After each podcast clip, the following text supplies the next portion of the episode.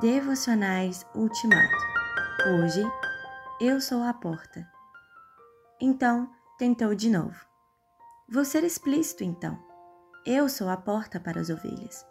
Os outros são de má índole, ladrões de ovelhas, todos eles. Mas as ovelhas não os ouvem. Eu sou a porta. Quem passar por mim será bem cuidado. Entrará e sairá e encontrará pastagem.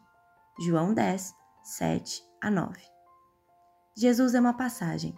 Seguindo para um lado, ele nos leva ao mundo externo da criação, as realidades visíveis de todas as coisas feitas com amor e com propósito.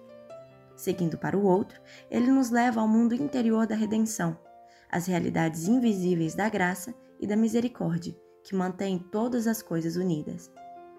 Quais são algumas das outras funções de uma porta?